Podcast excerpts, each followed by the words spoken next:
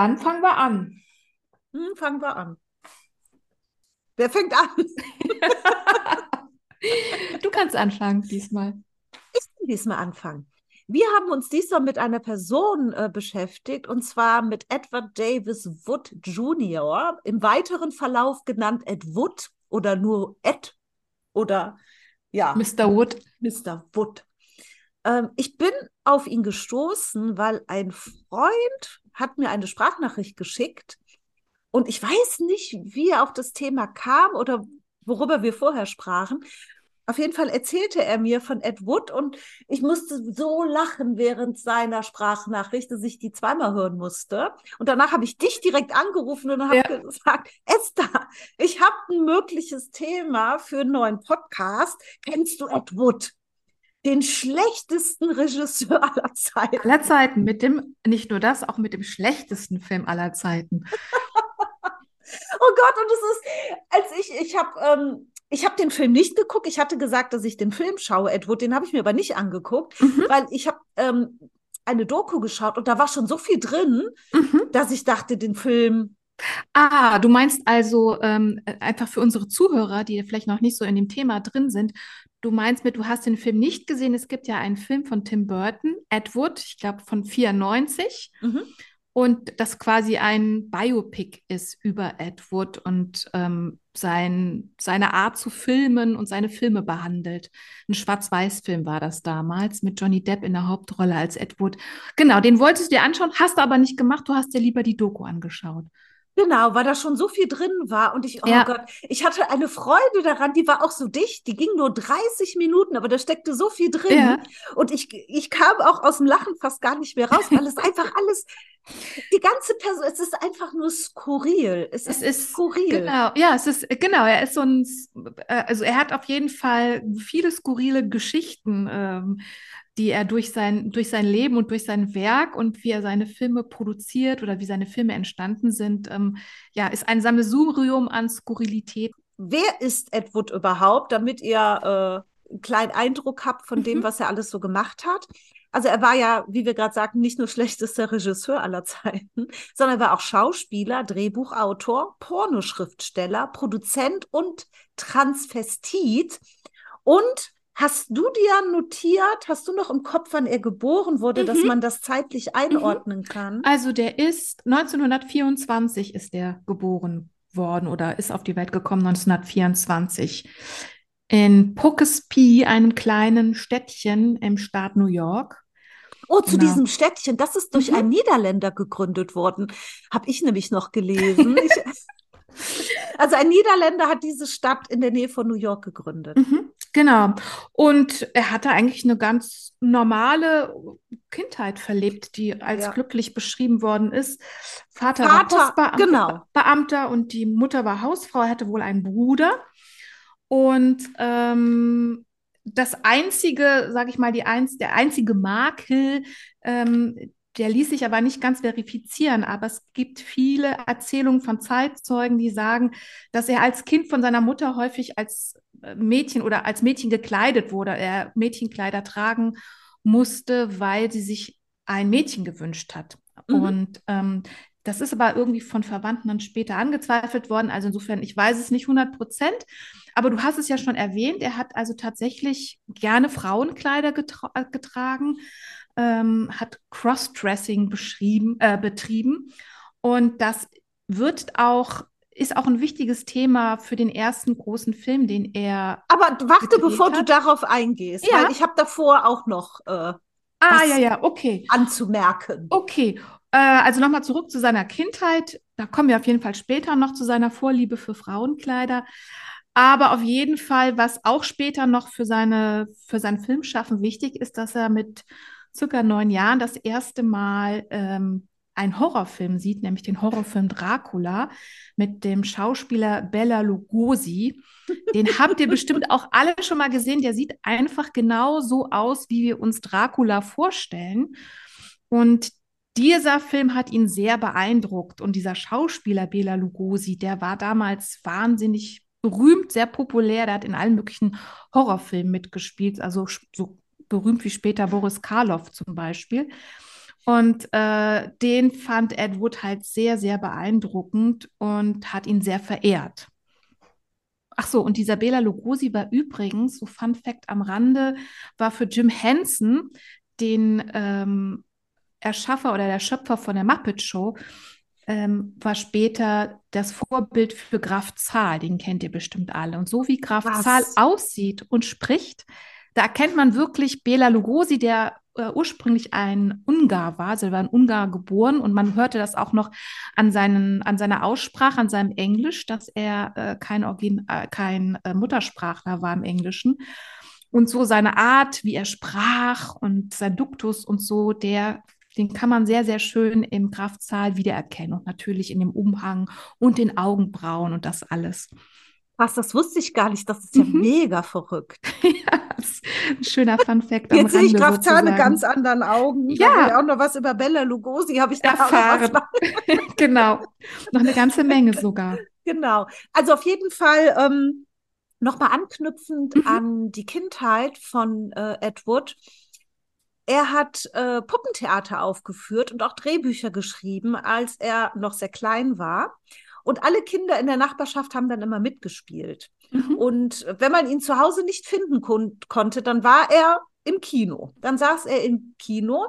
Da hat er auch seinen ersten äh, Job angenommen. Er war nämlich Kartenabreißer in einem Kino. Und äh, natürlich erst, als er Jugendlicher war, nicht als Kind. Und hat da immer die Plakate aus den Schaukästen geklaut ja, genau. Und hat doch immer in den Mülleimern gewühlt, ob da noch irgendwas an Plakaten oder so zu finden ist. Ja, oder diese, diese, diese Szenenfotos, ne, die man dann so im Schaukasten ja, genau. hat. Nur um den Film darzustellen. Ähm, genau, ja. sowas hat er auch geklaut. Ja, und er hat von seinem Vater dann eine Kamera geschenkt bekommen, als er 13 war, und hat dann die Hindenburg gefilmt, als sie über den Hudson River schwebte.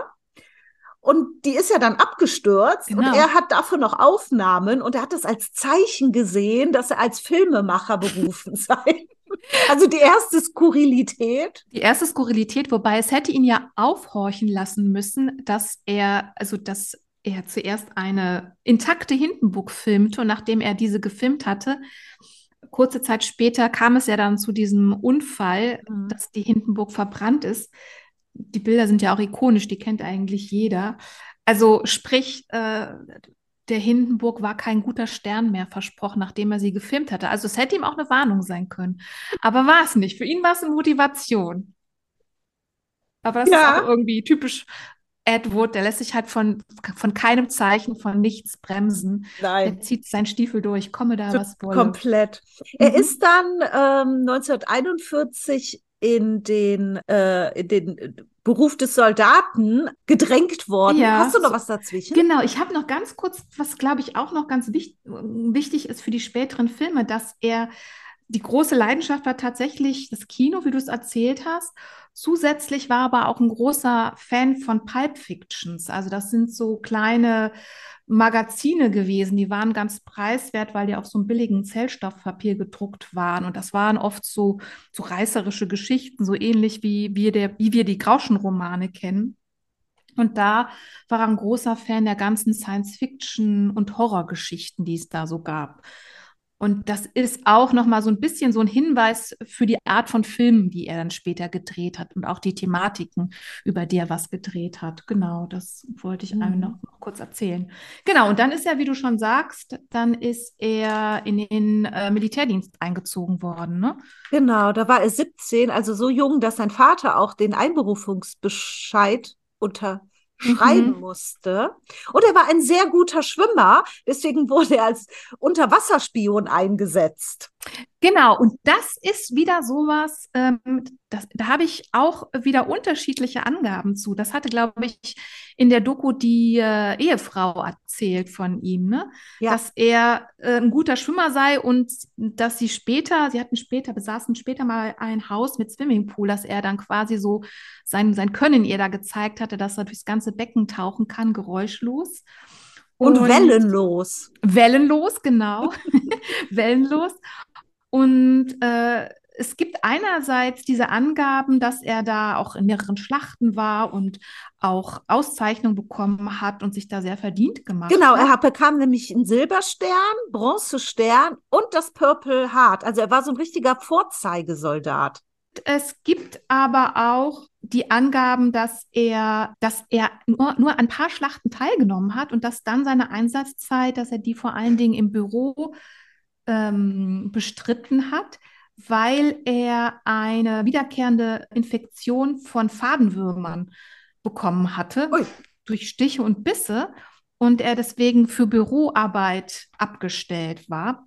Und das ist gar nicht so heldenhafte Kriegserlebnisse gibt. Also da weiß ich jetzt natürlich nicht, was wahr ist. Das ist aber interessant bei Ed Wood. Das gibt so bei einigen Sachen. Also die, die Sachen, die man natürlich in den Filmen sind, die kann man definitiv sagen. Aber was so seine Biografie betrifft, da gibt es immer mal wieder so Sachen, wo man nicht genau weiß, was davon ist jetzt Erzählung und was davon ist wahr, weil es so unterschiedliche Quellen gibt. Ja, und dann, aber, was, ja? Ja, aber was wir sicher sagen können, ist, dass er Angst hatte, mehr vor ver verwundet zu werden im Krieg, als vor dem Tod, so hat er es zumindest erzählt, weil er damals schon unter seiner Militärkleidung Damenunterwäsche trug und Angst hatte, sobald er vielleicht verletzt werden würde, dass dann der Arzt, der Militärarzt, seine Unterwäsche sieht. Und ja, das, das hat ihm wohl Sorge bereitet. Und das habe ich bei mehreren Quellen gelesen. Ich weiß nicht, das hast du bestimmt auch genau. Dokumentarfilm ähm, genau. erfahren, oder? Es, die sind irgendwo angelandet. Ich weiß leider nicht mehr, wo genau. Und er trug dann unter seiner Uniform einen roten Damen-BH. ja, genau. Das mit dem roten Damen-BH, das ist schön, weil viele von diesen Geschichten von Ed Wood, die sind so, die sind so bildreich. Die kann man sich direkt total gut vorstellen. Also ja, genau. Ja, das mit genau. dem roten Damen-BH, das habe ich mir auch gemerkt. Dann, genau, nach dem Krieg hat er ein Schauspielstudium begonnen an der Northwestern University in Chicago. Das hat er aber nach kurzer Zeit abgebrochen mhm. und ist dann mit einem Wanderzirkus umhergezogen. Ja. Also ich finde, alles ist irgendwie. Und zwar als was so ist er aufgetreten? Das musst du auch noch erzählen. Als was Bitte? er aufgetreten? Das weiß ich nicht. Die Quelle so. habe ich nicht. Das als, musst du erzählen. Als Dame mit Bart angeblich. Schauen Sie hier, die bärtige Lady. Und ich meine, später äh, dreht er ja auch einen Film, in dem es um darum geht. Ja, ja, das kommt noch. Ah, okay. Dann sage ich jetzt, sage sag ich jetzt erstmal nichts. Ja, ja. Damit genau. wir in genau. der Chronologie bleiben. okay. Vom Wanderzirkus kommt er dann 1947 nach Hollywood und verdingt sich damit verschiedenen Hilfsjobs in Studios, zum Beispiel indem er in der Nacht die Drehplä Dreh Drehpläne, schweres Wort für mich, für den nächsten Tag vorbereitet und auch ähm, als Junge für alles quasi, also den Kaffee besorgt und irgendwelche Sachen, alles, was so die Schauspieler oder die Regisseure brauchen, das trägt er dann ran. Und nebenher schreibt er auch schon längst Stücke und Geschichten. Und ähm, so um 1948 herum gelingt ihm dann auch, dass sein erstes Theaterstück auf die Bühne kommt. The Casual Company hieß das. Und auch etwa zur gleichen Zeit lernte er einen Kameramann kennen, den Ray Flynn. Und mit dem verwirklichte er sein erstes Filmprojekt. Das war so eine Art Western. Ich habe da aber jemand anderen. Äh, anderen als den Ray Flynn? Ja, ich habe John Crawford.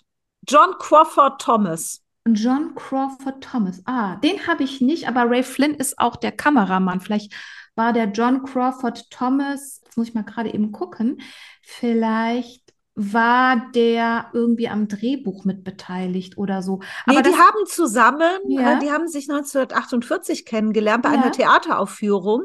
Da hat der John nämlich den Schurken gespielt und mhm. Ed den Sheriff. Mhm. Und da haben die sich kennengelernt und haben dann zusammen ein äh, Produktionsbüro gegründet.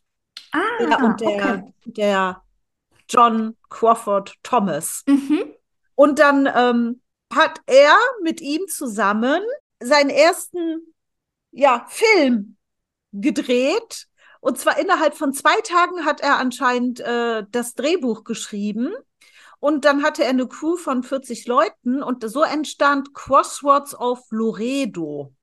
der Film ist 30 Minuten genau, lang. Genau, The Streets of Laredo ist auch ein, ein Stummfilm. Sie haben irgendwie nicht m, hm, das mit dem Ton hinbekommen, ne? Und das äh, haben sie dann quasi ohne, ohne Ton gedreht. Genau, die wollten das nachher vertonen. Mhm.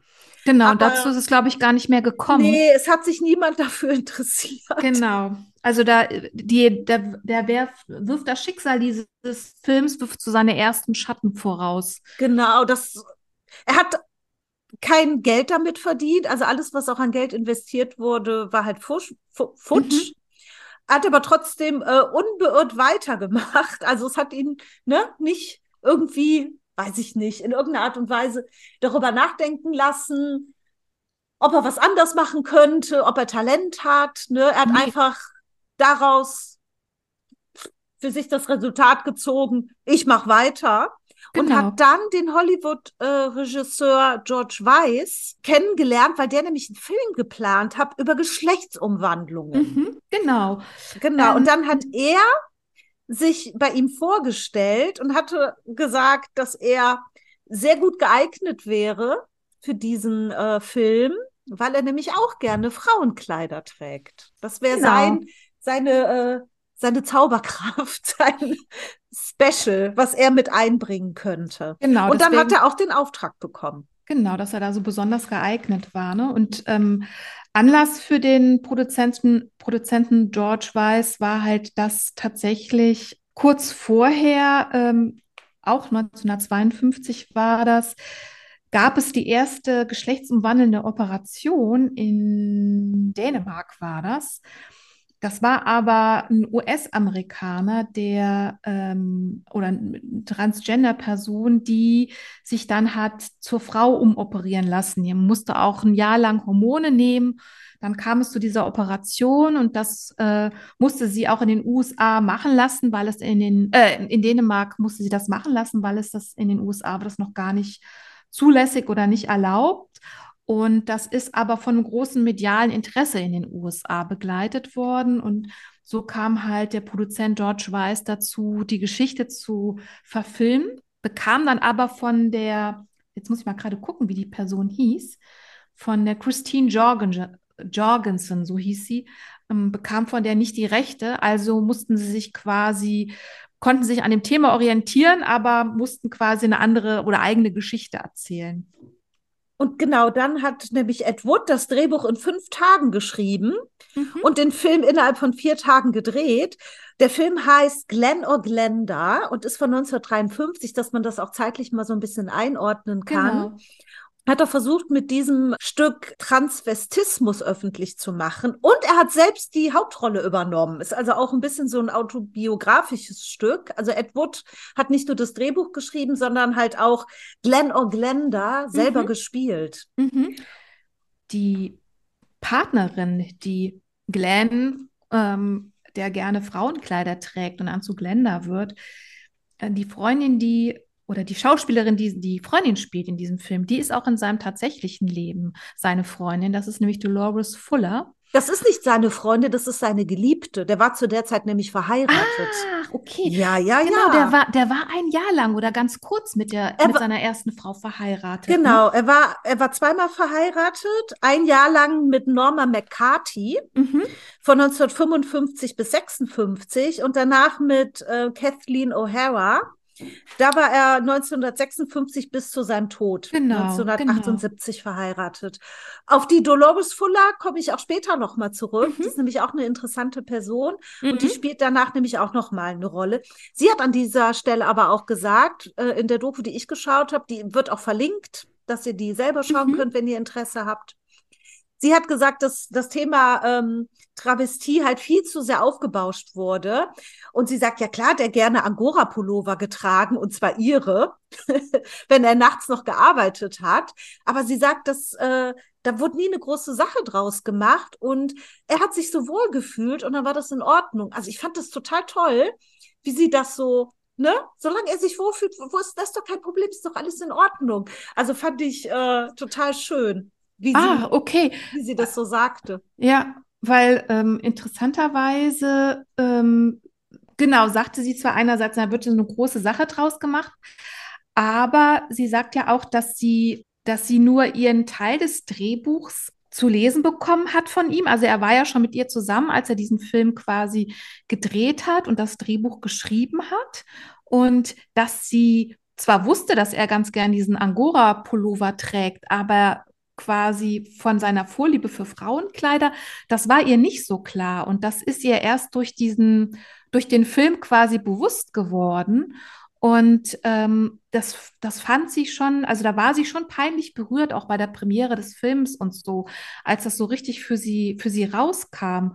Das war für sie auch später ein Grund, sich von ihm zu trennen. Also das, also da sprechen wir doch beide von Dolores Fuller, ne? Weil da habe genau, ich irgendwie, ja. Ähm, habe ich auch so durch, durch Interview-Ausschnitte von ihr, wo sie das erzählt, nochmal so einen ganz, ganz anderen Einblick drauf, ähm, als als du, was du jetzt durch die mhm. Doku damit bekommen Ja, es ging hast. jetzt, ja, es ging jetzt um die Angora-Pullover. Mhm. Vielleicht hat sie dann einen anderen Blick auf ihre, äh, auf, auf die andere Damenkleidung, weil ähm, ich habe auch gefunden, ich weiß nicht mehr, wo ich das gelesen, ja. das habe ich aber wohl gelesen, dass auch der Grund für die Trennung, wie du es sagtest, mhm. dass äh, seine Leidenschaft, sich halt ne Frauenkleider anzuziehen, mhm. und das hat sie wohl nicht toleriert. Also mhm. Angora-Pullover, ich weiß nicht. War okay. Ne, war okay, aber, ihre, ja. aber die, ähm, die Frauenkleider an sich nicht. Und sie wusste auch am Anfang gar nicht, dass er gerne Frauenkleider trägt. Genau. Sie hat sich nur gewundert, dass ihre eigene Wäsche immer so ausgeleiert war. Ja, also er hat ja. wohl ihre Wäsche angezogen und sie wusste das gar nicht hat sich ähm, dann aus diesem Grund von ihm getrennt. Obwohl man, man weiß es nicht, das war nur das, was sie so erzählt hat, das, was sie so angegeben hat. Aber ja. genau, ne, er hat ja dann später sogar äh, in, in Frauenkleidern, also richtig mit hochhackigen Schuhen und einem Rock. Und das war ja dann sozusagen nicht nur das Angora-Oberteil, sondern da, das waren ja auch ganz viele andere Sachen, die ihn dann sozusagen als, als Frau gekleidet haben so hat er auch manchmal Regie geführt, ne, dann als, als, und er hatte trotzdem sein kleines Oberlippenbärtchen, was ihn so ein bisschen aussehen äh, oder aussehen ließ, genau so ist es richtig, dass ihn ein bisschen aussehen ließ wie Errol Flynn zum Beispiel, aber so war ein bisschen der Typ, ich weiß nicht, ob ihr diesen Schauspieler kennt, der, ich glaube auch so in den 40ern oder so Piraten dargestellt hat. Also er hatte trotzdem sein Oberlippenbärtchen, aber halt eben eine blonde Perücke, so ein Bleistiftrock und hochhackige Schuhe und ganz oft dieses weiße oder helle Angora-Jäckchen. So sieht man ihn auf jeden Fall in einem Glenn and Glenda-Film ganz viel. Und so ist er, so hat er wohl auch zwischendurch Regie geführt bei den anderen Filmen, ja, die er gemacht hat. Genau. Der Film übrigens, Glenn und Glenda, der ist gefloppt. Da wurde nichts mit verdient. Außer, warte, er hat sich dann mit dem Produzenten auch überworfen, die haben auch nie wieder zusammengearbeitet. Wer aber anscheinend auch in dem Film mitgespielt hat, war Bella Lugosi. Genau. Der hat 1000 Dollar verdient und. der hat das meiste, der hat den meisten Schnitt mitgemacht. genau. Das und Ed will ihn dann auch für spätere äh, Projekte gewinnen. Mhm. Und man darf ja nicht, also was ihr nicht wisst, was jetzt aber auch für mich einen ganz anderen Blick auf Kraft Zahl wirft. Bella Lugosi war ja schwer Morphium-abhängig. Mhm, genau. Und jetzt sehe ich Kraft Zahl mit ganz anderen Augen, genau. wenn er Bella Lugosi nachempfunden wurde.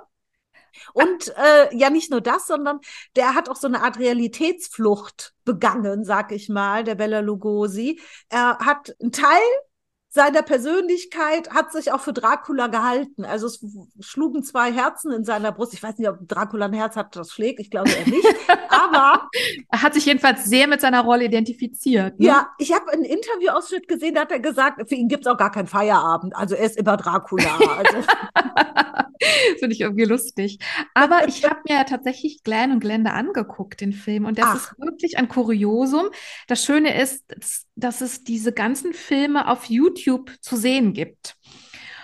Das also warum er sich mit dem Produzenten verworfen hat, lag halt unter anderem daran, dass der Produzent ja vor allen Dingen einen Film haben wollte, wo es um Geschlechtsumwandlung geht. Und Ed Wood hat ihm dann aber tatsächlich einen Film geliefert, bei, in dem es da einfach darum ging, dass ein Mann gerne Frauenkleider trägt. Das sind ja zwei ganz unterschiedliche Dinge. Und als er ihm quasi in den Film gezeigt hat, da war noch gar kein Geschlechtsumwandlungsteil drin. Und das hat natürlich den ähm, Weiss entzürnt und so musste der, musste der Edward noch Szenen nachdrehen. Und so kommt es, dass wir in dem Film die Geschichten von zwei Männern quasi erzählt bekommen. Und die eine ist halt eben ganz lang und ausgiebig erzählt. Und dann gibt es noch zehn Minuten, wo es ganz schnell noch um Geschlechtsumwandlung geht, weil das hinten noch dran geklatscht ist. Und das andere Kuriosum ist, dass der Bela Lugosi da, wie gesagt, auch eine Rolle spielt. Er spielt, war eine Art Wissenschaftler, ich sag mal Wissenschaftler in Anführungsstrichen, der diesen Film umrahmt und der ist in einem Labor mit lauter Utensilien, die wir, die wir aus Horrorfilmen kennen, also mit einem Schädel und mit so Reagenzgläsern, wo dann Rauch aufsteigt und er spricht dann auch so mit ganz unheimlicher Dracula-Stimme. Und man weiß eigentlich gar nicht so, warum sind da jetzt diese Szenen drin, weil eigentlich ist es ein Doku-Drama. Also es soll eigentlich schon quasi etwas erklären und plötzlich ähm, ist da dieser Wissenschaftler, der davon spricht, dass die Natur sich seinen Weg sucht und dass alle nur Marionetten sind und dass er an den an den Fäden der Marionetten zieht und dann sind unter seinem unter seiner Szene sind dann noch so ähm, Filmszenen unterlegt von einer flüchtenden Büffelherde. Das hat der Edward nämlich auch ganz gern gemacht, dass er so, so Szenen, die es aus anderen Filmen waren, die hat er ganz, damit hat er ganz gern seine Filme aufgefüllt. So In-Stock-Szenen sozusagen. Und das ist schon sehr, ähm, wie soll ich sagen, kurios ist das auf jeden Fall. Bei diesem Film Glenn and Glenda und generell bei Edward. Ja. ja, ich habe nur Ausschnitte aus dem Film gesehen, wie er halt als äh, Frau angezogen, auch mit so einer blonden Perücke, so die Straße lang ging, ja. von einem Schaufenster stehen blieb, sich da ein Kleid anschaute ja. und so. Und er hat ja in diesem Film eine Angora-Jacke an, eine weiße, und so ein weißes Angora-Hütchen.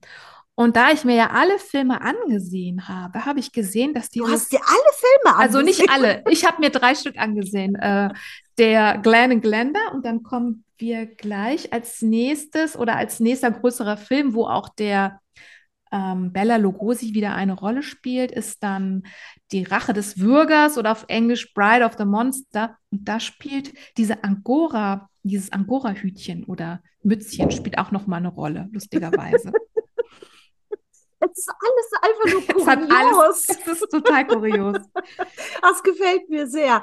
Genau, du hattest ja schon angesprochen ähm, dass Bella Lugosi auch äh, in seinem, nicht auch, also in seinem nächsten Film eine, eine größere Rolle spielt. Mhm. Und Ed Wood und Bella Lugosi waren auch sehr enge Freunde. Und Bella Lugosi kommt auch ursprünglich, ursprünglich als, aus Ungarn, genauso wie Dolores Fuller, seine Geliebte, also die Geliebte von Ed Wood. Die kommt auch aus Ungarn und äh, sie hat dann noch einmal für die beiden ungarisches Gulasch gekocht. Das mochte der Bella Lugosi nämlich ja. sehr gerne. Ihr ungarisches Gulasch. Ja, ich finde, das sind so kleine Dinge, ich fand das sehr niedlich. Ja. Der hofft halt auch mit Bella, wenn er ihn halt für seinen Film als äh, Haupt Figur einsetzt, dass er Geldgeber anlocken kann. Aber es haben leider alle abgesagt, außer das Starlet Loretta King. Sie hat nämlich 60.000 Dollar für die Hauptrolle geboten und die Hauptrolle war eigentlich für Dolores Fuller vorgesehen, für seine Geliebte. Und dann hat natürlich Geld ist dicker als Liebe, hat genau. dann Loretta King die Hauptrolle bekommen. Dann hat sich aber nach drei Drehtagen herausgestellt, dass sie Loretta King die ist einfach pleite. Die hat das genau, Geld die kann dieses nicht. Geld gar nicht beitragen. Also sie, sie filmen und ähm, das Geld ist quasi alle und er möchte jetzt gern sofort von ihr Geld haben und dann stellt sich raus, aber sie hat eigentlich gar kein Geld. Also sie kann ja. das, was sie geboten hat oder was er meint, dass sie geboten hat, das kann sie gar nicht zahlen. Und es müssen neue Geldgeber aufgetrieben werden, aber er treibt welche auf, nicht wahr? Ja, ja, er braucht also, jetzt braucht er 75.000 Dollar und dann hat er einen Fleischverpacker kennengelernt. oder Fleischverpacker oder Fleischproduzent. Ne? Nee, ich habe als Fleischverpacker. McCoy äh, heißt er mit Nachnamen. Vorname wurde in der Doku nicht genannt. Und dieser Fleischverpacker McCoy, der hat einen Sohn. Und der Fleischverpacker will, dass sein Sohn unbedingt zum Film geht. Und gibt halt Edward das Geld, dafür, dass dann sein Sohn in diesem Film mitspielen kann. Der Sohn heißt Tony McCoy und der versucht sich dann als Schauspieler. Das Problem ist aber, dass er sich sehr schwer nur Texte merken kann, was für einen Schauspieler sehr schlecht ist. Und in der Doku wurde auch gesagt, dass er nur in stummen Szenen erträglich wäre. Ja, also oh, es ist alles so irre. Das ist total irre. Genau. Ah. Ähm, sollen wir kurz sagen, worum es geht in dem Film oder wer noch so mit auftaucht in dem Film? Ja, kannst du, das kannst du gerne sagen, weil ich habe dann auch noch ein, ein kleines äh, Beaumont. Schmankerl. Ein Schmankerl, klar. Genau, also ganz kurz umrissen ähm, geht es in dem Film um den Wissenschaftler Dr. Eric Furnoff. Der wird halt gespielt von Bela Lugosi, der ein Haus im Sumpf besitzt und Experimente, Experimente an Menschen vornimmt. Der möchte sie mit Hilfe von ja, so einer Art atomaren Energie zu Superwesen machen. Und er hat noch einen Assistenten, den Lobo. Das, der ist so ein riesiger, stummer Riese dieser Lobo beschafft ihm quasi das Menschenmaterial, mit dem er dann seine Menschenversuche macht und die sterben meistens, also die sterben eigentlich immer bei diesen Experimenten und wenn sie für die Experimente nicht geeignet sind, dann werden sie einem, Men einem Monster zum Fraß vorgeworfen, was der äh, was dem, was der Dr. Eric Fornoff schon erschaffen hat, nämlich eine riesigen Superkrake. Die Journalistin Janet Lawton, also die Rolle, die eigentlich Dolores Fuller spielen sollte, die kommt dem Ganzen auf die Schliche und kommt dann auch in dieses, in dieses Haus, was mitten im Sumpf liegt und soll dann auch, soll dann auch, soll dann auch so einem Experiment zugeführt werden. Und das Monster, das verliebt sich aber in sie, also dieser Lobo, der verliebt sich in sie und rettet sie dann. Und das Witzige ist, was ich gesehen habe, sie trägt also, wenn sie in diesen Sumpf fährt, auch dieses Angora-Hütchen, was wir schon aus Glen und Glenda kennen. Und so verliert das dann irgendwie bei der Flucht oder als sie aus dem Auto steigt, dann wird sie von diesem Lobo in, den, in das Haus entführt. Und in der Szene, wo wir quasi sehen, dass Lobo sich in sie verliebt, hat er gleichzeitig dieses Angora-Hütchen in der Hand und streichelt das so ganz versonnen, dass ich mich gefragt habe, verliebt er sich jetzt in das Angora-Hütchen oder in die Braut, also in die Frau. Ich weiß es nicht. Das oh kann oh Gott, ich euch nicht sagen. Oh Aber ich fand es irgendwie total strange, dass da dieses Hütchen war und dass er so dieses, dieses Hütchen in der Hand halt hatte und sich da ganz offensichtlich dran ergötzte, dass das so weich ist. Oh Gott, ist das niedlich. Ja, ja ich kann niedlich. auch noch was zu dieser Krake sagen. Also Ed Wood hatte, ne? ja, ja, diese Krake im Wasser, ne, dieses Ding da Ed Wood ja permanent Geldmangel hatte, hat er sich mit einem paar Leuten, die er so kannte, die groß und kräftig waren, diesen Oktopus, ich sag mal in Anführungszeichen, geliehen in den Republic Studios. Also eigentlich hat er den geklaut, damit er nicht selber ne, irgendwie so ein, so ein Requisit kaufen, selber machen muss, hat er den geklaut und Bella Lugosi musste dann mit diesem geklauten Oktopus im Wasser kämpfen. Das Problem war aber, das Wasser hatte Minusgrade und dann haben sie den Bella Lugosi, der auch noch schwer morphiumabhängig war, mit Bourbon zugetankt, damit mhm. er in dieses Wasser gehen kann. Damit es für ihn erträglich ist. Genau, um mit dieser geklauten, ähm, mit diesem geklauten Oktopus zu kämpfen. Und was ich auch so lustig fand, aufgrund des Geldmangels hat Ed Wood jede Szene nur einmal gedreht. Genau. Egal, was in dieser Szene schief lief. Das ist auch so lustig, weil es wird dann auch so eine Szene gezeigt, die gedreht wird gerade, und da hat der Schauspieler die Tür nicht gefunden. Ja, das ist der Lobo, dieser, dieser, dieser riesige ja. Typ, der, genau, der findet die Tür nicht und, und der man sieht, so, wie, er, wie er Anweisungen bekommt, nicht wahr? Genau, und dann dagegen rennt und du hörst auch dieses Pock, wie sein Kopf dagegen knallt und dann mhm. wird so, ja, ist im Kasten fertig, nächste Szene. Und ja. eins, das hat mir halt ähm, der Freund erzählt, der mich überhaupt auch auf Ed Wood gebracht hat. Es gab auch eine Szene, da weiß ich leider nicht, müsste ich immer fragen, weil das würde ich mir gerne mal anschauen. Da wird ein Friedhof gedreht. Da ist so ein Rollrasen mit so Grabsteinen. Mhm, und der Schauspieler Du weißt, welcher Film? Hm, das ist bei Plan 9. Das ist bei dem Film, ah. für den er, also. Ach, ja, da kommen wir noch zu. Nicht, aber auf jeden ja. Fall Plan 9. ah, okay. Ja, da kommen wir sogar gleich noch zu, zu dem Film. Mhm. Der ist auf jeden Fall der Schauspieler, der geht so über diesen Rasen, über diesen Teppichrasen, stolpert über die Kante, verzieht den ganzen Teppich. Ich weiß auch nicht, ob er hinfällt. Auf jeden Fall kippen die Grabsteine um und Edward sagt, so ist im Kasten nächste Szene. Genau. Ich finde das so das amüsant. Ist, und das, das ist so einfach alles drin zu lassen. Ja. Egal was passiert, es bleibt was, drin. Was drin ist, ist drin. Das wird alles gnadenlos verwendet. Und das ist auch so typisch für die ganzen Ed Wood-Filme. Also so diese Anschlussfehler zum Beispiel auch, ne? Dass irgendwelche Gegenstände in der Szene drin sind und dann ist Schnitt und dann sind sie plötzlich nicht mehr drin. Oder auch, ähm, was war das denn noch? Ach ja, auch Tag und Nacht, das ist auch ganz, auch ganz oft das Problem, dass in einer Szene ist Tag und dann in der nächsten Szene ist Nacht. Oder in der einen Szene läuft der Schauspieler durchs Regen, äh, durch den Regen und in der nächsten Szene ist er aber ganz trocken. Also von solchen Anschlussfehlern äh, gibt es halt wahnsinnig viele in den ähm, Edward-Filmen. Also da wurde keine Rücksicht drauf genommen. Oder auch, dass sich die Schauspieler teilweise nicht mit ihrem ähm, Charakternamen ansprechen, sondern mit ihrem echten Namen. Das passiert auch.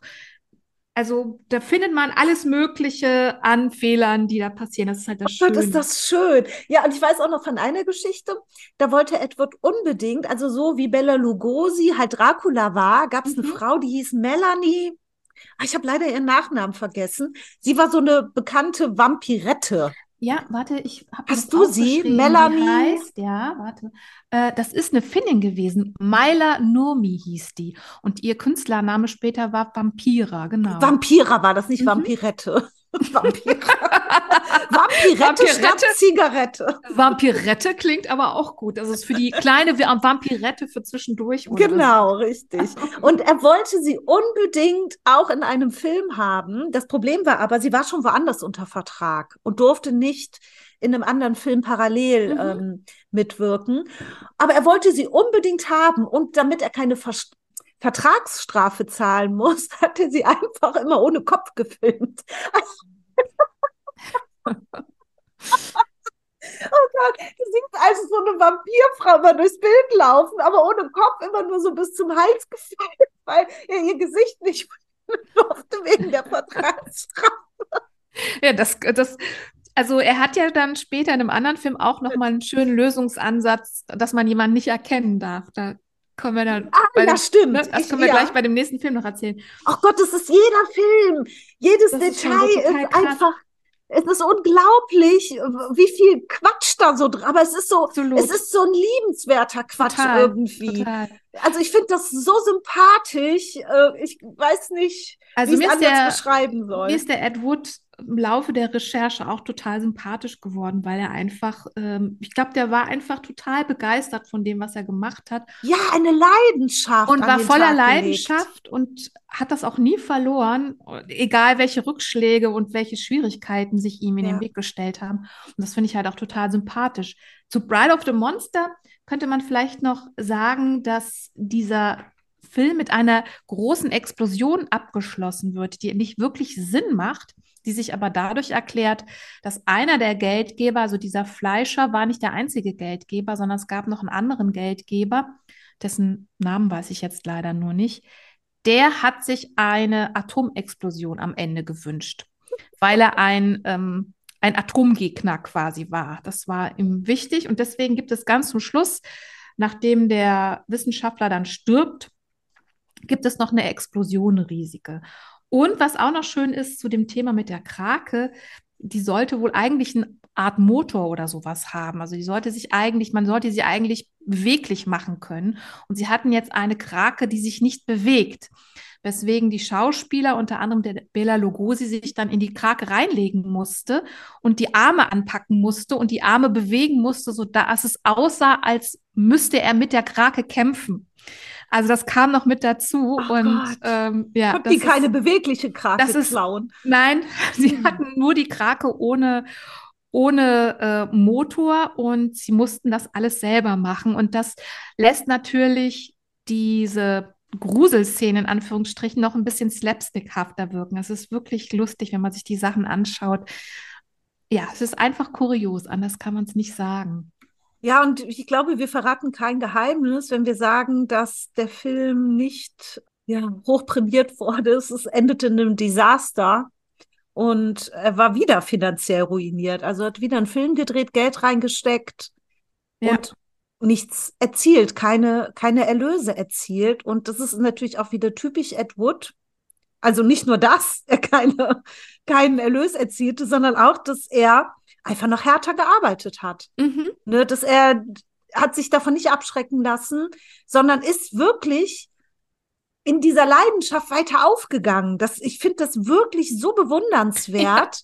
Ja. ja, weil das sind ja Jahre oder Jahrzehnte gewesen. Ne? Also das, wir erzählen das jetzt so in einer Stunde, aber wenn du andauernd vor Schwierigkeiten stehst und nicht weißt, wie du das Geld zusammenkriegst und äh, nicht mit Lorbeeren des Erfolgs belohnt wirst, dann ja, dann, dann ist das toll, wenn man trotzdem so voller Leidenschaft bleibt wie er. Ja. Und er glaubt auch nur, dass er Erfolg haben wird, wenn er noch härter arbeitet und hat dann teilweise Drehbücher innerhalb einer einzigen Nacht fertig geschrieben. Wahrscheinlich im Angora-Pullover. also, das ist echt äh, in einer Nacht ein Drehbuch schreiben. Ja. Wahnsinn. echt super krass. In dem Film, den wir, von dem wir euch gerade erzählt haben, Bride of the Monster, da tritt übrigens ein Wrestler und Schauspieler auf, der Thor Jonsson, ein Schwede, der auch in späteren Filmen von dem Ed Wood wichtig ist oder auch noch mitspielt. Also der ergänzt dann quasi ähm, seinen Cast. Was es zu, de zu dem noch Lustiges zu erzählen gibt oder äh, was es da noch für einen guten Funfact gibt, ist, dass dieser Thor Johnson, der war wie gesagt ein Wrestler, so ein ganz mächtiger, großer Typ, ähm, ohne Haare, so eine Art fleischiger Mr. Mr. Propper, sage ich mal, oder Meister Propper.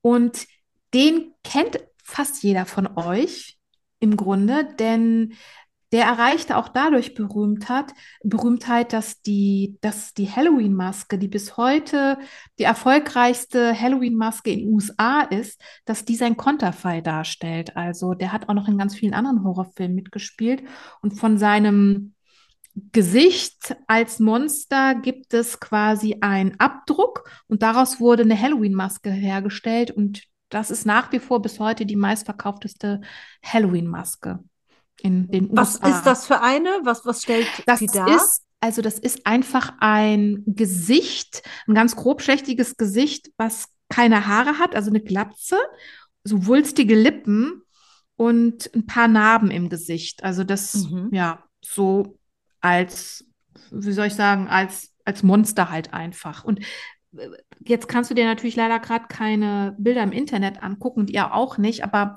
wenn ihr es sieht, dann sagt ihr, ach so, ja klar, habe ich schon mal gesehen. Also gucke ich direkt kommt einem nach tatsächlich der Folge vor. Ja, genau. Der nächste Film ist dann Plan 9 from mhm. Outer Space und Horror Science Fiction. Mhm. Und darin sieht Ed Wood seine letzte Chance, einen erfolgreichen Film noch drehen zu können. Er ist zu der Zeit 35 Jahre alt. Es spielt also jetzt so um 1958 rum. Und das Lustige ist, um den Film zu drehen, bekommt er das Geld von seinem Vermieter. Genau. Damit er diesen Film drehen kann. Aber der Vermieter Aber, ist nicht irgendwer. unter der Bedingung, dass, also er bekommt, er bekommt das Geld von diesem Vermieter, indem der Vermieter die Baptisten von Beverly Hills dazu bringt, den Film zu finanzieren. Also der Vermieter leiert das an, so wie ich das verstanden habe. Ah, der, also der ist selber Baptist auch. Der ja, ja, aber er leiert das an. Mhm, ne? Genau, und zwar, und zwar ist es wohl so, dass, genau, er ist der Vermieter von Ed Wood und er erzählt dem Ed Wood, dass er eigentlich so eine Reihe von, von religiösen Filmen machen will. Und der Ed Wood, der überredet ihn dazu oder erklärt ihm, pass auf, dafür brauchst du ja Geld, investiere dein Geld erstmal in mich und in einen Film von mir. Und das Film, was, äh, das Geld, was du dadurch einspielst, das wird sich dann quasi vermehren und damit kannst du dann deine Filmreihe starten. Deine, genau. Deine Baptistenfilmreihe. Aber nur unter der Bedingung. Ja, genau. auch wieder so typisch. Könnt ihr euch wohl vorstellen, was ein Baptisten-Vorsteher ähm, oder ein Vorsteher einer Baptistengemeinde von euch verlangen könnte, damit er Geld von ihm bekommt? Die ganze Crew muss konvertieren und sich taufen lassen. Ja, genau. Auch Bella Lugosi, alle müssen konvertieren. Und nicht nur Bella Lugosi, sondern auch der Thor Johnson oder Jonsson, dieser Wrestler, der auch tatsächlich ein riesiger und großer Kerl war und der nicht in das vorgesehene Taufbecken gepasst hat oder Taufvorrichtung, ich weiß nicht, wie ich es nennen soll. Und der musste dann in einen Swimmingpool, weil was anderes nicht reingepasst hat. Oh Gott, es ist alles so irre einfach. Aber wir können uns ja schon vorstellen, was es Ed Wood an Überredungskunst gekostet haben muss, seine ganze Crew dazu zu bringen, dass sie sich alle taufen lassen. Ja. Das und ich ja auch so er für eine Leidenschaft dafür hat, ja. dass das für ihn kein Ausschlusskriterium ist, zu sagen, nee, sorry, da ist, ich hatte das Gefühl, er hat keine Grenze, wenn es darum geht, Geld aufzutreiben, um seiner Leidenschaft nachzugehen, Filme drehen zu können. Mhm. Das, das, dieses Feuer musst du erstmal in dir haben, genau, ja. dass du das auch bei anderen entfachen kannst, deine Crew zu überreden, ey, Leute, Freunde der Nacht, gute Nachrichten, wir haben Geld für einen neuen Film und als i-Töpfelchen, wir dürfen uns sogar taufen lassen. ja, wahrscheinlich hat er es irgendwie so verkauft, dass das, äh, ne, wir haben nicht nur Geld, sondern hier noch ein Event dabei sozusagen. Ja. Genau. Er kriegt seine Crew auch dazu, also die lassen sich taufen mhm. und die fangen dann halt auch direkt an zu drehen. Und der Angriff der Außerirdischen, das finde ich auch so lustig. Der findet über so nachgebauter Hollywood-Kulisse statt. Und als UFOs haben die so Pappteller genommen, die die angezündet haben. also so brennende Pappteller. also ich finde es ganz großartig. Leider stirbt zu Beginn der Produktion Bella Lugosi. Und der Ed nimmt dann für den Film, Entschuldigung, Aufnahmen, also alte Aufnahmen, mhm und er ersetzt den Rest natürlich am naheliegendsten, wenn ein Schauspieler stirbt, wie ersetzt man ihn? Mit dem Chiropraktiker der eigenen Frau. genau, der halt ein bisschen von der Größe her und den abstehenden Ohren wohl. Also die abstehenden Ohren waren dann wohl das entscheidende Kriterium. Äh, Ähnlichkeit hatte mit Bela Lugosi und den hat er dann eingesetzt und damit man das nicht so auf den ersten Blick erkennt, musste er sich immer diesen, diesen Vorhang äh, oder diesen, diesen Dracula-Umhang, nicht Vorhang, Entschuldigung, diesen Umhang, den hat er sich so vors Gesicht gehalten, dass man ihn, also man kein Gesicht gesehen hat. Man hat ein bisschen Stirn und Haare gesehen und das war's. Und so läuft er dann erklärungslos durchs Bild. Das ist natürlich auch irgendwie sehr kurios. Das kann man nicht anders sagen. Oh Gott, das ist so schön. Genau, also Ed, ich Ed Wood betrachtet diesen Film übrigens als sein Meisterwerk. Ja. Das ist sein Meisterwerk. Ich, leider muss ich sagen, die Kritiker sagen, es wäre der schlechteste Film, der je gedreht wurde. Also ich versuche den mal ganz kurz für euch zusammenzufassen. Das ist echt nicht leicht bei den Ed Wood-Filmen, weil ähm, es ist Handlung da, aber es ist auch ganz viel anderes da. Aber es geht so im Grunde darum, dass Außerirdische versuchen, mit den Menschen in Kontakt aufzunehmen, weil die Außerirdischen befürchten, die Menschen, die könnten mittels einer Solarbombe, also ich weiß jetzt nicht, was eine Solarbombe ist, aber so wird es gesagt, dass mittels einer Solarbombe, dass sie die ganze, äh, das ganze Weltall vernichten, also nicht nur die Erde, sondern das ganze Weltall. Und sie versuchen also Kontakt mit den Menschen aufzunehmen, aber die Menschen sind zu blöd und raffen das nicht. Und ähm, deswegen machen sie auf sich aufmerksam, indem sie Menschen, die gestorben sind, mittels Stra Strahlen wiederbeleben. Und ein Raumschiff landet dann auf einem Friedhof und dort werden halt eben drei Menschen, die bestattet worden sind, wieder belebt. Unter anderem dieser, äh, der Bela Lugosi, beziehungsweise er spielt halt eben einen Mann, der wiederbelebt wird. Aber als erstes kommt seine, kommt seine Frau ums Leben oder sie stirbt und sie, er steht dann wieder auf und die Frau, die da aufersteht, das ist die Vampira übrigens, von der du eben schon erzählt hast, die Maila Nurmi. Diesmal ist es so, dass auch ihr Gesicht gezeigt wird, aber sie sagt nichts. Also sie sagt keinen einzigen Satz in dem Film. Angeblich, das sagt sie jedenfalls in späteren Interviews, weil sie sich geweigert hat, weil sie das Drehbuch oder die Sätze, die sie da sagen sollte, so dämlich fand, dass sie gesagt hat, ich spiele zwar mit, aber ich sag nichts. Und sie sieht auch wirklich, also sie sieht auch wirklich krass aus, man kann es nicht anders sagen. Das wird zum Beispiel auch nie erklärt. Also es werden Menschen wiederbelebt, aber dass diese Menschen, diese drei Menschen also drei, wie soll ich sagen, sehr seltsame Menschen sind, das wird gar nicht erklärt. Also sie ist gar nicht wirklich als Mensch zu erkennen. Sie ist, sie ist unmenschlicher als die Außerirdischen oder als die Mensch oder als die Schauspieler, die Außerirdische darstellen. Die Außerirdischen sehen nämlich wie ganz normale Menschen aus. Und sie sieht aus wie eine, so eine Mischung aus Vampir und ähm, hier so eine Burlesque-Tänzerin, so wie Dieter These oder so. Sie hat so dunkle, schwarze, glatte Haare, so ganz ausdrucksstarke Augenbrauen, die so ganz hochgezogen sind. Sie hat ein Wahnsinns-Dekolleté.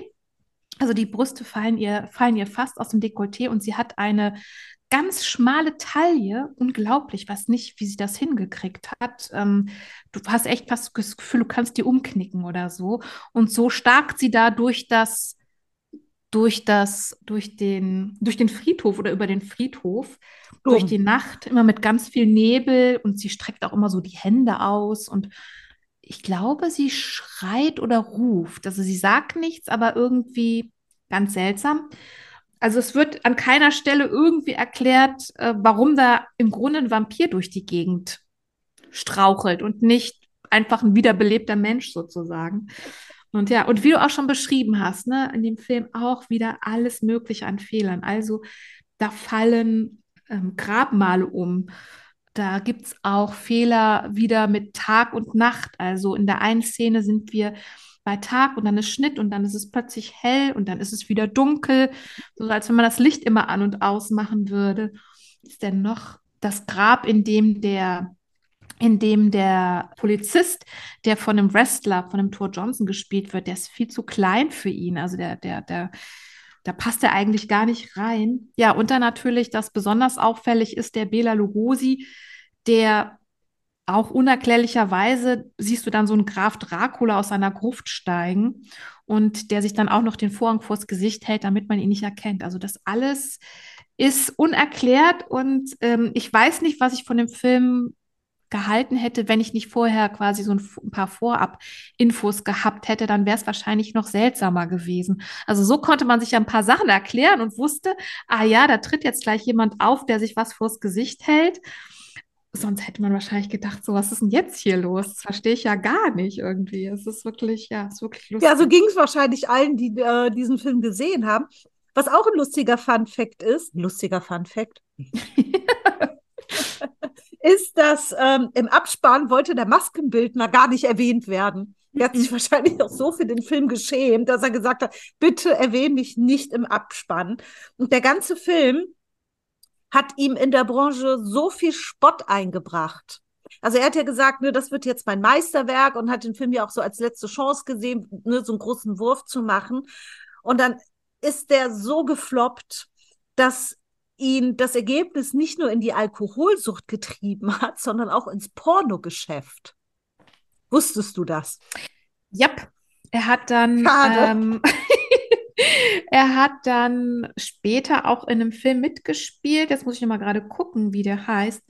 Orgy of the Dead, ne? Das war dann genau, das der... sind so Untote, die minutenlang ja. einfach nackt tanzen. Genau, das ja, das ist so ein Untoten Porn, sage ich mal. Ja, genau. Und seiner Frau hatte er zwar ja gesagt, dass er da an was schreibt, aber hat er das nicht genau gesagt. Und nee. vor allen Dingen hat er ihr nicht gesagt, dass er in einigen Filmen auch selbst mitgespielt hat. Ne, genau. Das hat genau. er, hat er verschwiegen. Man muss dazu auch sagen, er hat ja jetzt schon mehrfach versucht, mit Filmen Geld zu machen.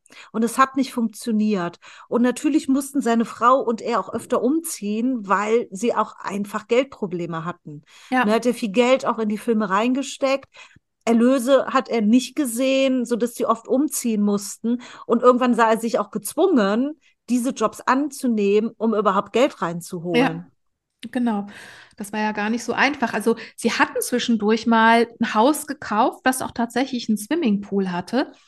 Das mussten sie dann aber aufgeben. Also das wurde dann, glaube ich, gefändet. Mm, und sie mussten dann aus dem Haus ausziehen und sind dann quasi von Wohnung zu Wohnung gezogen, mussten sich dann auch teilweise von Möbeln trennen, die beschlagnahmt worden sind und die sie dann nicht mehr zurückbekommen haben. Und so auf diese Art und Weise sind auch viele Originaldrehbücher und Notizen und so von ihm verloren gegangen, weil die dann noch in den ähm, Schränken steckten oder, oder weil sie quasi in einem Storage waren und sie kamen aber an die Sachen nicht mehr dran, weil sie die nicht mehr auslösen konnten oder nicht mehr die Miete für das Storage bezahlen konnten und wurden die einfach verkauft. Also so sind auch unheimlich viele Sachen verloren gegangen von, von Ed Wood, so von, seinen, von seiner Arbeit, denn er war tatsächlich wie du das eben beschrieben hast, ein schneller und ein sehr fleißiger Schreiber. Also er hat wahnsinnig viele Novellen geschrieben und er hat unter anderem auch unter Pseudonym geschrieben. Und wenn du jetzt ähm, eine Vorliebe für Angora hast und musst dir dann ein weibliches Pseudonym aussuchen, welches würde dir dann vielleicht einfallen? Wenn ich eine Vorliebe für Angora hätte. Mhm. Und du bist ein Schriftsteller und musst und denkst dir ein weibliches Pseudonym aus, unter dem du veröffentlichst. Ja, dann Ang Angorette. Fast. Angora. Angora. er hat unter anderem unter Angora seine Sachen veröffentlicht. Oh Gott, ist das ja. schön. ja, das ist schon, das ist, oh. ja, gibt lauter lustige Sachen zu erzählen bei Edward. Genau. Ähm, und ach so, du wolltest doch noch vorhin was, da sind wir jetzt gar nicht mehr drauf gekommen, aber du wolltest noch was zu Dolores Fuller sagen, oder? Oder war das das mit dem Gulasch? Das war die Schauspielerin, entschuldigt jetzt, ich springe total zurück, das ist eigentlich Quatsch, aber das fiel mir jetzt. Ja, was ist lustig? Das ist so ein Stichwort, das Stichwort ist Gulasch. Wie war das das mit dem Gulasch? Nee, das war noch was anderes, das sage ich aber. Ähm, äh, am Ende. Ach so, ah, okay. das sage ich am Ende, weil das ist ein Fakt, der sich dann auf 1980 bezieht. Ah, okay. Nee, Alles warte gar nicht wahr. Der bezieht sich auf 1995. Ah, okay, oh, krass. Da bin ich gespannt. Ja, also, hm, wo machen wir jetzt weiter? Wir waren dabei, dass sie oft umziehen mussten. Genau. Dass er Drehbücher für, für äh, interessante Filme geschrieben hat, in denen untote, minutenlange Nacktänze aufführen. Das ist mhm. übrigens nur für euch für die zeitliche Einordnung. Das ist so um 1965 rum, mhm. dass er sich in dem Gewerbe betätigt hat. Mir ist auch nicht bekannt, dass er danach noch mal irgendeinen großen Film versucht hat zu drehen. Es verläuft sich ja. dann. Ja, genau. Dann, danach hat er hauptsächlich ähm, als Autor von Geschichten und teilweise Drehbüchern. Bei Orgy of the Dead hat er auch das Drehbuch geschrieben und war halt, halt Schauspieler, aber er hat nicht irgendwie selber Regie geführt oder so. Genau, also ich glaube Night of the Ghouls, das war noch was, was noch nach Plan 9 rauskam. Da hat er noch mal Regie geführt. Ich glaube, das Sinister Urge kann auch sein, das weiß ich jetzt aber nicht mehr genau. Aber genau, nach Plan 9 kam da nicht mehr viel. Das wurde dann auch immer zunehmend schwerer, ähm, ja, Geld zu verdienen mit Schreiben oder Film. Und wie du das eben schon beschrieben hast, äh, das Leben von ähm, Edward und seiner Frau war dann auch einfach davon bestimmt, dass sie immer wieder umziehen mussten, weil sie die Miete nicht mehr zahlen konnten. Und 1900 war das 75, als er verstorben ist. Ich nee, es war 78. War das 78? Mhm, ich weiß es 1978 nicht. Ja, richtig. Genau. Im Alter genau. von 54. Ach, Jahren. genau, richtig. Und da war es auch so, dass sie kurz vorher aus ihrer Wohnung rausgeflogen sind und dann quasi nur mit einem Köfferchen und einer Tasche ähm, bei einem Freund zum Glück untergekommen sind, bei dem Freund wohnen konnten. Und an dem Tag war es wohl so, dass Edward äh, sich zurückgezogen hat und ein Footballspiel geguckt hat und seine Frau hat mit dem Freund, bei dem sie wohnt, noch mit anderen, waren irgendwie im Wohnzimmer oder in der Küche und haben ein bisschen gefeiert oder waren zusammen. Und irgendwann ging halt ähm, einer in das Schlafzimmer und hat gesehen, dass er da regungslos vor dem Fernseher sitzt oder liegt und offensichtlich verstorben ist. Mit weit aufgerissenen Augen, sagt sie, als genau. hätte er was ganz Schreckliches gesehen. Genau. Also, also 54 Jahre alt geworden mit einer jung, ne? Bilanz. Ne? Total. Aber weiß ja auch nicht, wie weit die Alkoholsucht, ne, in die, die ist ja auch nicht gerade äh, richtig, genau förderlich für ein langes, gesundes Leben. Ja. Und seine Bilanz: 15 Filme, 30 Drehbücher, 75 Bücher und zahllose unrealisierte Projekte, von denen viele auch gar nicht mehr auffindbar sind, mhm. weil sie, mhm. wie du ja eben sagtest, auch in irgendwelchen Storages oder Schränken noch liegen, als der Geldmangel groß war und man umziehen musste, beziehungsweise ja. die Kosten nicht mehr begleichen konnte. Er hat aber leider nie einen Preis gewonnen zu Lebzeiten. Nein. aber. Aber. Okay. aber er hat, er hat äh, postmortem, viele Jahre später, nämlich 1979, kam ein. Heißt das Buch nicht posthum? Raus. Postmortem, posthum. Ich, posthum. Ähm, posthum hat er quasi noch einen Preis bekommen, ähm, nämlich 1979 kam ein Buch raus von zwei Brüdern, die Filmkritiker waren, von Harry und Michael Medved. Und das hieß The Golden Turkey Awards. Und da haben sie einen imaginären Preis oder einen fiktiven Preis vergeben für, die, für schlechte Leistungen und Errungenschaften im, in der Filmkunst und haben das so gewürdigt. Und in der Kategorie schlechtester Film aller Zeiten hat Ed Wood den ersten Platz gemacht, nämlich mit seinem Plan 9 from Outer Space. Und er hat auch noch in einer zweiten Kategorie, Kategorie gewonnen, nämlich als schlechtester Regisseur aller Zeiten. Oh, warte, also, ich habe eine Klingel, warte. Gewinnerklingel. Genau, ich habe sie gar nicht gehört. War das eine Gewinnerklingel? Hast du sie nicht gehört? Ich habe sie nicht gehört. Hat sie keiner gehört? gehört? Warte. Ich, vielleicht muss ich dazu sprechen. Warte, ich muss sie hinstellen und machen. Jetzt habe ich beides gehört, dich und die Klingel. Ja, genau, er hat, er hat ja auch zwei Preise gewonnen. Genau, und diese Preise, die haben dann auch tatsächlich dazu, dafür gesorgt, dass er jetzt so bekannt ist, in Anführungsstrichen, oder ja, doch schon sehr bekannt ist. Denn da ist schon von auszugehen, wenn sie diesen Preis nicht ausgelobt hätten oder er in, diesem, in diesen Büchern nicht vorgekommen wären, dann wäre er vielleicht einfach in den Archiven dieser Welt, dieser Filmwelt ähm, verloren gegangen. Und so war es dann so, dass er bei vielen ähm, B-Movie-Filmfesten oder Horrorfilmfesten, wo es dann noch um Kuriositäten ging, dass dann sein Film gezeigt wurde als schlechtester Film aller Zeiten. Und dann muss man ja noch bedenken, das war ja dann Anfang der 80er Jahre, beziehungsweise Ende der 70er, wo dieses Buch rauskam. Das war auch so der Startschuss für VHS, für Videotheken, dass die Leute sich selber Filme kaufen konnten. Und das hat auch alles dazu beigetragen, dass sein dass seine Filme dann viel gezeigt wurden, dass Leute, die sich so für, für B-Movies und für Horrorfilme interessiert haben, dass die auf seine Filme gekommen sind. Dann gab es ja noch 1994 den Film von Tim Burton, das Biopic Edward, und das hat dann auch noch seinen Beitrag dazu geleistet. Aber ja, das war quasi so die, der, der große Game Changer, diese, äh, dieses Buch von den Brüdern The Golden Turkey Awards. Und Dass wir jetzt ein... von diesen schönen Geschichten wissen von Edward. Ja, noch ein äh, Fun Fact in Anführungszeichen. Mhm. Edward hatte total Angst davor, lebendig begraben zu werden. Oh. Ja, deswegen ist er verbrannt worden. Das war sein Wunsch nach seinem Tod. Ach, okay. Krass, ja. das wusste ich nicht. Und ah, ja. ja, noch jetzt zu Dolores Fuller. Da hatte mhm. ich ja mhm. noch einen. Mhm. Es, gibt, es gibt so viele Fun Facts, ich weiß gar nicht, wohin damit. Mhm.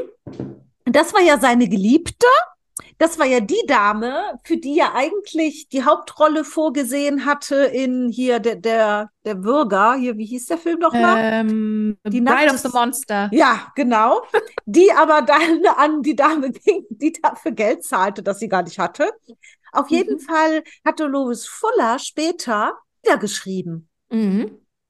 Unter anderem für Elvis Presley. Genau. Und und 1995 hat Dolores Fuller dann seinen ersten Film Crossroads of Loredo vertonen lassen und hat einen Soundtrack komponiert. Mhm. Und wisst ihr, wer diesen gesungen hat? Nein.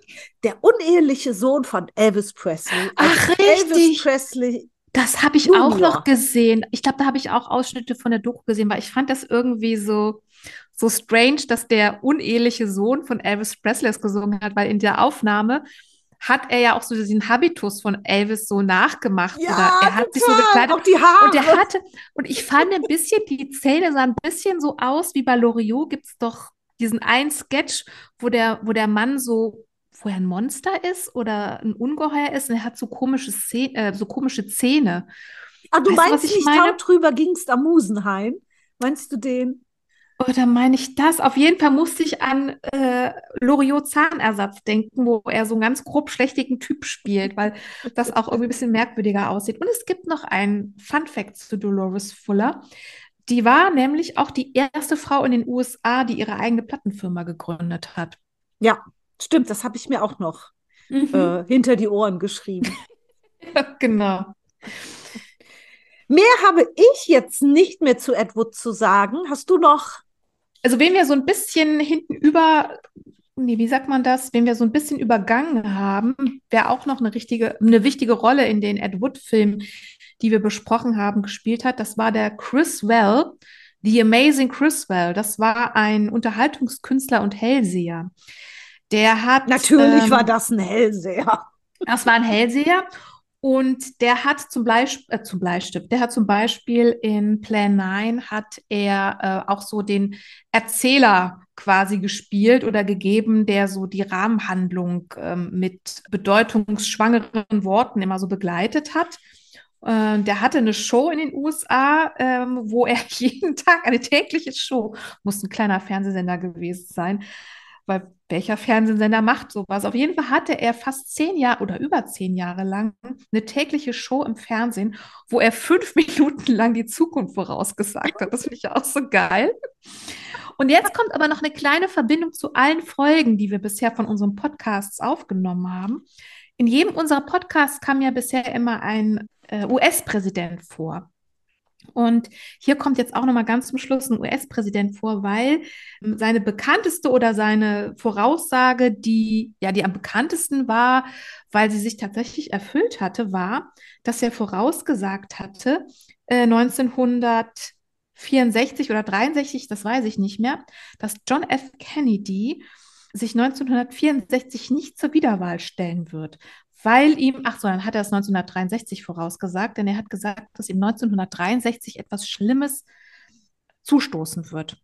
Und so war es ja dann auch tatsächlich. Er ist ja dann erschossen worden. Und ähm, das hat er sozusagen vorausgesagt. Oder war daran beteiligt, keine Angst vor Verschwörungstheorien. Ich würde auch sagen, da müssen wir noch mal recherchieren. Also da werden wir bestimmt noch was bis zum nächsten Podcast. Kannte er Lee Harvey äh, Oswald. genau, da werden wir noch was rausfinden bis zum nächsten Podcast, genau. Und dann hatte er noch eine andere Voraussage, nämlich, dass er einen eigenen Flug zum Mond zusammen mit seiner Freundin Mae West unternehmen wird. Aber das ist dann nicht eingetroffen. Auch schade. Das tut mir genau. für ihn sehr leid. ja, also das ist übrigens auch noch was, das finde ich irgendwie so lustig bei Edward, dass um ihn herum auch ganz viele Leute sind, die auch wo für sich gesehen wirklich sehr schräg waren. Also ob es jetzt der Bela Lugosi war oder ob es der Thor John Jonsson war, der Schwede, der Wrestler oder diese Vampira mm, und auch dieser ähm, Wahrsager. Also das sind ja auch alles für sich gesehen total schräge Figuren. Passt aber alles so schön zusammen, ne? Passt total schön zusammen, auf jeden Fall. Sehr schön. Oh, da fällt mir auch noch eine letzte Sache ein. Mhm. Und zwar, ähm, wir hatten ja schon erwähnt, dass Bella Lugosi ja schwer morphiumabhängig war. Mhm. Und Ed Wood wollte ihn ja trotzdem für, für seine Filme engagieren und hat dann einem Freund, Bekannten, ich weiß es nicht, weil das habe ich jetzt nur von jemandem gehört, dass das wohl so war, hat er gesagt, ah, ich habe den Bella Lugosi übrigens für meinen nächsten Film. Und dann sagt der Freund so zu Edward, hä? Ich dachte, der wäre tot. ja, genau. sagt Edward einfach nur, noch nicht. das stimmt. Die denken alle, seine Schauspieler seien tot. Das ist auch irgendwie. oh mein Gott.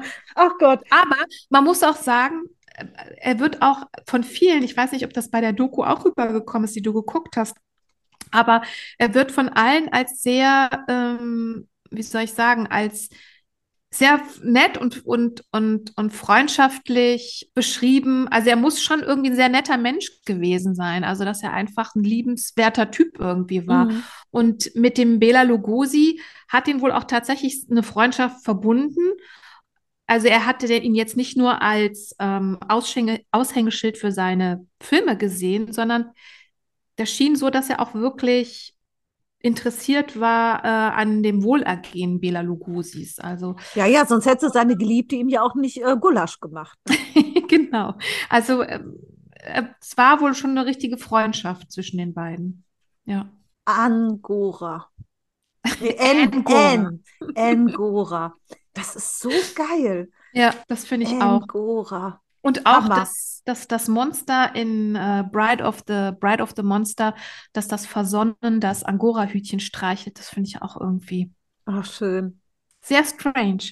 Na gut. Ja, also ich hoffe, wir haben euch ein bisschen unterhalten gemacht und wir haben euch ein bisschen unterhalten. Ich kann euch nur empfehlen, schaut euch auf YouTube, gibt es ganz viel von, von ihm zu sehen. Gibt es auf jeden Fall Plan 9 zu sehen in der Schwarz-Weiß-Originalfassung, in einer kolorierten Fassung auch Pride of the Monster, Glenor Glenda. Also wer Spaß daran hat, mal reingucken. Das lohnt sich auf jeden Fall, besonders wenn man um den Hintergrund weiß. Dann sieht man wahrscheinlich noch das ein oder andere, was man sonst vielleicht übersehen würde. Dann würde ich sagen, haben wir doch Ed Wood mit all seinen Skurrilitäten bearbeitet. Genau, kein Auge ist trocken geblieben. Insofern können wir sagen, wir haben unseren Job erledigt. Dann machen wir jetzt Feierabend, ziehen unsere Angora-Pullover und unsere Angora-Hütchen an und gehen in machen den Feierabend. Uns von, machen uns von dannen und sagen bis zum nächsten Mal. Tu.